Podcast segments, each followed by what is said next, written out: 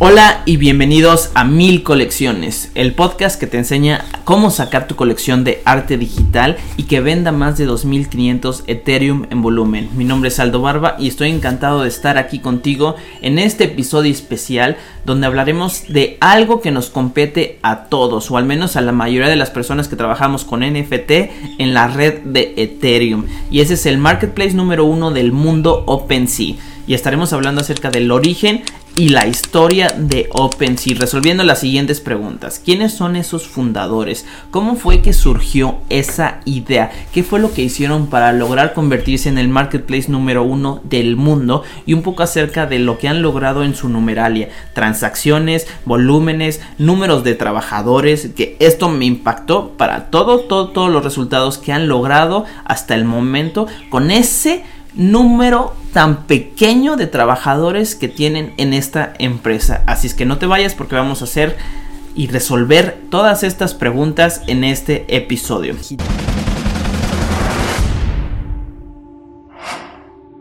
Recuerda, este episodio tiene una sola meta es generar las mil colecciones de arte digital que vendan más de 2500 Ethereum en volumen. Quiero que tú seas una de ellas, así es que si te interesa, métete al Discord para conocer más. El link está en la descripción de este programa y ahí vas a poder conocer y poder contactarte con nosotros para que podamos ayudarte e impulsarte a que tu colección venda más de 2500 Ethereum en volumen.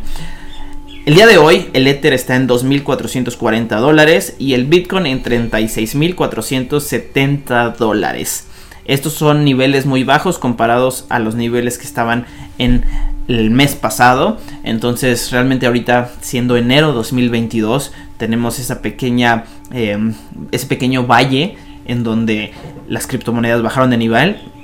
Puede ser normal y puede ser no tan normal. A veces los límites o los números de resistencia están a punto de vencerse. Puede ser que estemos en un mercado bajista. Entonces lo digo nada más para poner en contexto en qué momento estamos. A mí me gusta decir que cuando las criptomonedas bajaron, los NFTs están en oferta. Entonces de verdad, de verdad puede ser momento para comprar. Obviamente do your own research siempre en lo que vayas a invertir. El día de hoy vamos a estar ya discutiendo acerca de todo esto en OpenSea. Pues muy bien. Hablamos entonces acerca de la fundación.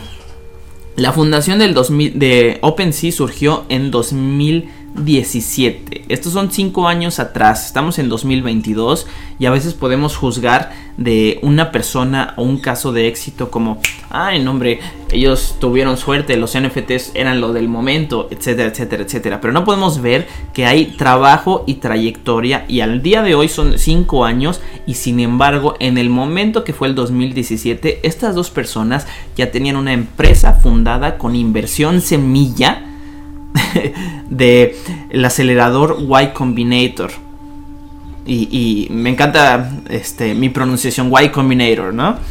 Em, y esto, esto es bastante, bastante importante porque ese brinco que le dio Alex Atala y Devin Finzer, que son los fundadores, y ahorita hablaremos mucho más de él, estamos ahorita hablando del origen de la empresa, ese brinco que ellos dos le dieron quiere decir que ya era una empresa que todavía no era OpenSea como tal, pero ellos dos ya tenían una empresa con inversión y con dinero para desarrollarla. Entonces, sucede que ellos dos, Alex y Devin, eran fans de las criptomonedas desde el momento en que nacieron. ¿no? Entonces, a veces se les puede decir maximalistas, aquellos que son, eh, por así decirlo, fans de una sola criptomoneda como Bitcoin. Sin embargo, ellos eran como maximalistas del mundo descentralizado, que quiere decir que no importaba cuál sea la moneda, ellos sabían que por acá iba el mercado y tenían ganas de involucrarse en algún desarrollo entero de todo esto. Total, la empresa que desarrollaron y la empresa que lograron captar inversión es Wi-Fi Coin. Y escúchame porque voy a explicar una absoluta tontería a mi punto de vista que en ese momento 2017 resulta que no era una idea muy loca. Y eso es que Wi-Fi Coin fue lo suficientemente grande para bajar una inversión de Y Combinator con la idea de comprar passwords o comprar contraseñas de routers Wi-Fi para que tú simplemente se las compartieras y tuvieras una ganancia en cripto y ya. Simplemente eso era todo. O sea, de verdad, de verdad, de verdad. No dudo que no sea algo que funcione. Sin embargo, hoy 2022 para mí se me hace una locura y más con tantos avances que están surgiendo. En un futuro no muy lejano probablemente tengamos internet satelital, probablemente tengamos hasta internet gratis y en muchos lados ya el internet es gratis. Entonces, que compraras con criptomonedas, passwords, wifi, pues en ese momento era una idea. Ahora, ellos empezaron con esto, empezaron a trabajar con esto, pichaban, pichearon, picharon esta idea. y resulta, resulta, resulta que en el surgimiento, no de los primeros NFTs, pero en el surgimiento de un un proyecto de NFT que salió como viral fue que ellos decidieron pivotear y el proyecto NFT que se volvió viral, que les llamó la atención, no fue CryptoPunks, el proyecto fue CryptoKitties. Y pivotearon ese negocio de Wi-Fi Coin, entonces ahora sí fundando OpenSea en el año 2017. Quien no conoce qué es CryptoKitties, te voy a hablar un, pequeño de, un poco de él. CryptoKitties es una imagen 2D de unos gatos muy adorables, muy sonrientes, algunos no tanto, que pues simplemente están ahí sentaditos, bonitos, llenos de colores. Lo interesante es que son NFTs y viven en el blockchain o en la red de Ethereum. Y estos CryptoKitties tienen la facultad o tienen la habilidad de que cuando tú tienes uno y juntas a otro, puedes cruzarlo teniendo un nuevo CryptoKitty de una generación más avanzada. Evidentemente, evidentemente por todo el supply que hay de CryptoKitties, los más valiosos son aquellos que surgieron en un principio. Sin embargo, esto que generó que se, cruzaran y ya te imaginarás la, la curva exponencial con la que se crean nuevos CryptoKitties. Entonces, resultó ser un proyecto que al final de cuentas tener un CryptoKitty de los de última generación no es algo muy adecuado porque hay muchísimos. Sin embargo, los CryptoKitties de primera generación sí y todo este proyecto fue algo que llamó la atención de estas dos personas, Alex y Devin Finzer, para que entonces cambiaran su idea loca de comprar passwords de routers Wi-Fi a vender NFTs en un marketplace. Me encanta esto porque siento yo que ellos estuvieron en el momento indicado, en el lugar indicado, porque ya tenían desarrollo cripto o desarrollo web 3, que quiere decir desarrollo donde ya conectas tu wallet a una plataforma en internet y en ese momento nada más lo pivotearon para que se pudiera hacer compra y venta. Vamos a hablar entonces individualmente de cada uno de ellos.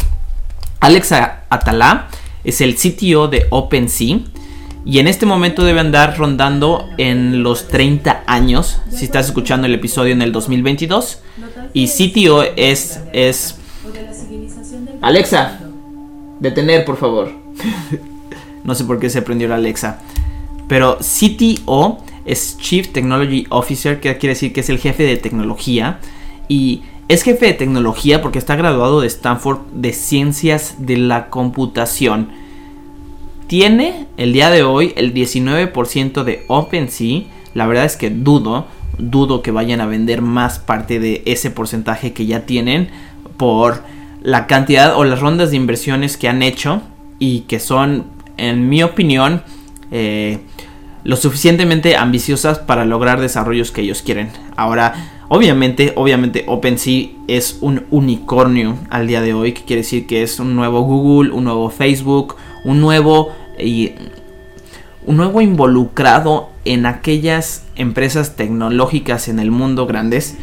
Y me encanta, me encanta de esto porque a pesar de ser ese no involucrado, tienen varias amenazas o varios competidores que sin tanto problema les pueden hacer competencia por el hecho de que el mundo web 3 no es exclusivo de una sola cadena de bloques, de una un solo blockchain que es el de Ethereum.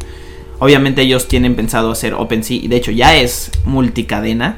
Sin embargo, por ahí están surgiendo varias cosillas y puede ser que también todo el mercado sea una sola burbuja que de repente explote y el negocio de Alex y Devin se vayan a ceros junto con muchos otros. Entonces, eh, quizá hablaremos un poquito más de riesgos de esto, pero bueno, seguimos hablando de Alex. Alex es hijo de inmigrantes iraníes, nacido en Colorado, quiere decir que esto es americano, al igual que Devin y trabajó en Apple, Sugata, Palantir y Hostes.fm. Y no todas estas empresas son de su propio desarrollo, sin embargo, eh, Sugata, Sugata es una empresa que ayuda a los trabajadores a tener mejores resultados o rendimientos. Entonces, si te fijas, su perfil es una persona graduada de ciencias de la computación, joven, de 30 años en la fundación 25 años, con energía que le gustan las criptomonedas prácticamente como maximalista, aunque no se, eh, no se decantaba con una sola criptomoneda madre, Bitcoin. Y su socio, Devin Finzer, que le lleva dos años, actual CEO de OpenSea, también tiene el 19% de la empresa, también comparte algo que se graduó de ciencias de la computación. Y no solamente eso, sino ciencias de la computación y matemáticas. Él se graduó en la Universidad de Brown y la trayectoria de Devin Finzer es que tiene una madre médica y padre ingeniero en software, vivió en Orinda, California y estuvo trabajando en Pinterest y fue cofundador de ClaimDog.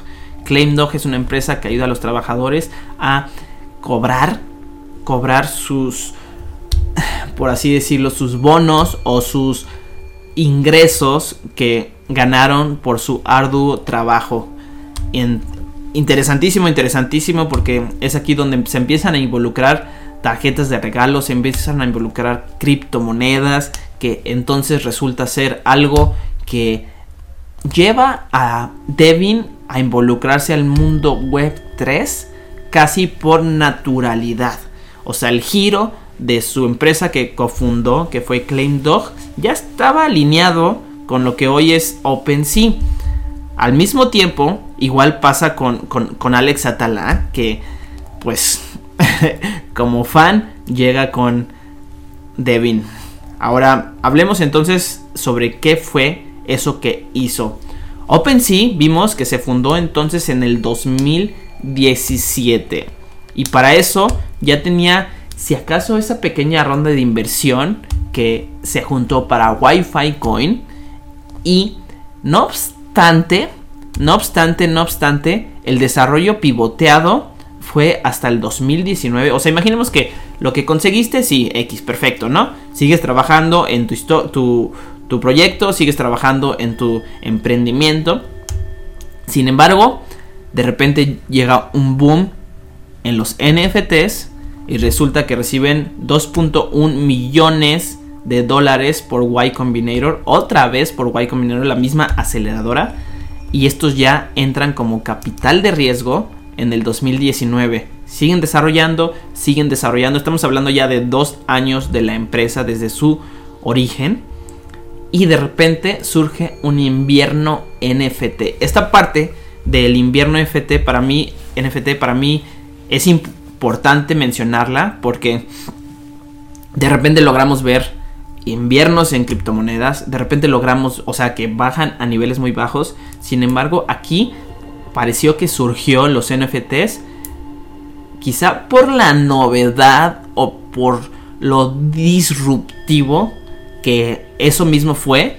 Entonces, no no surgió como el negocio que se pensaba, al menos en el 2019, porque se llegó un invierno donde estaban como que medio desalentados, oye, pues sí, sí está funcionando esto, boom, boom, salen tantos proyectos, pero de repente no hay más desarrollos y de repente la gente que compró en precios altos, NFTs, pues vieron que sus precios pues ya estaban bajos y es entonces en el 2021, siendo cuatro años después, a principios del 2021, que se despierta el invierno y surge, surge los NFTs algo como algo mainstream ahora sí.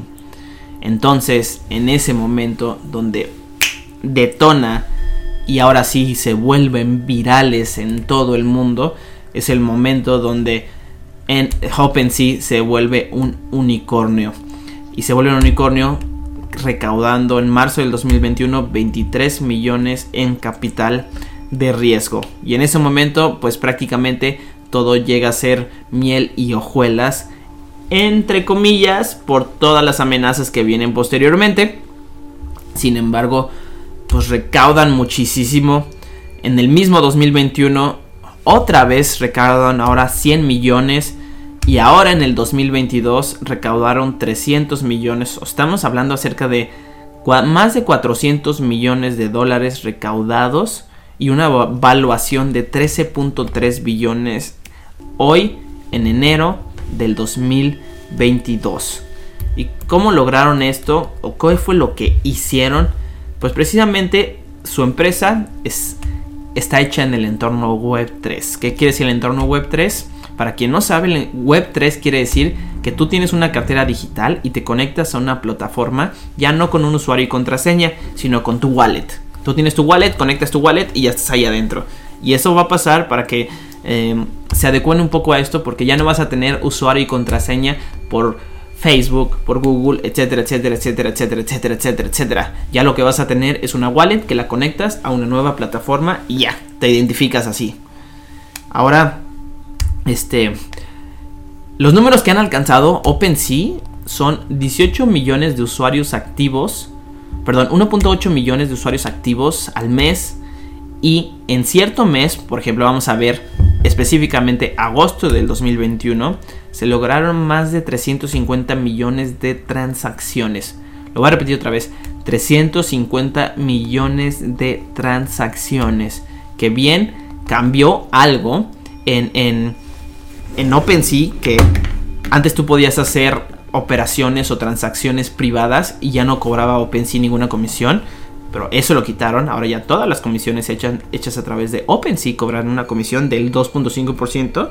Y si vemos esos 3.400 millones de dólares por .025 que son 2.5 son 85 millones de dólares. Ahora, imagínate un mes de 85 millones de dólares donde los gastos reportados que tuvo la empresa son menos de 5 millones de dólares. ¿Te imaginas gastar 5 millones de dólares en un mes?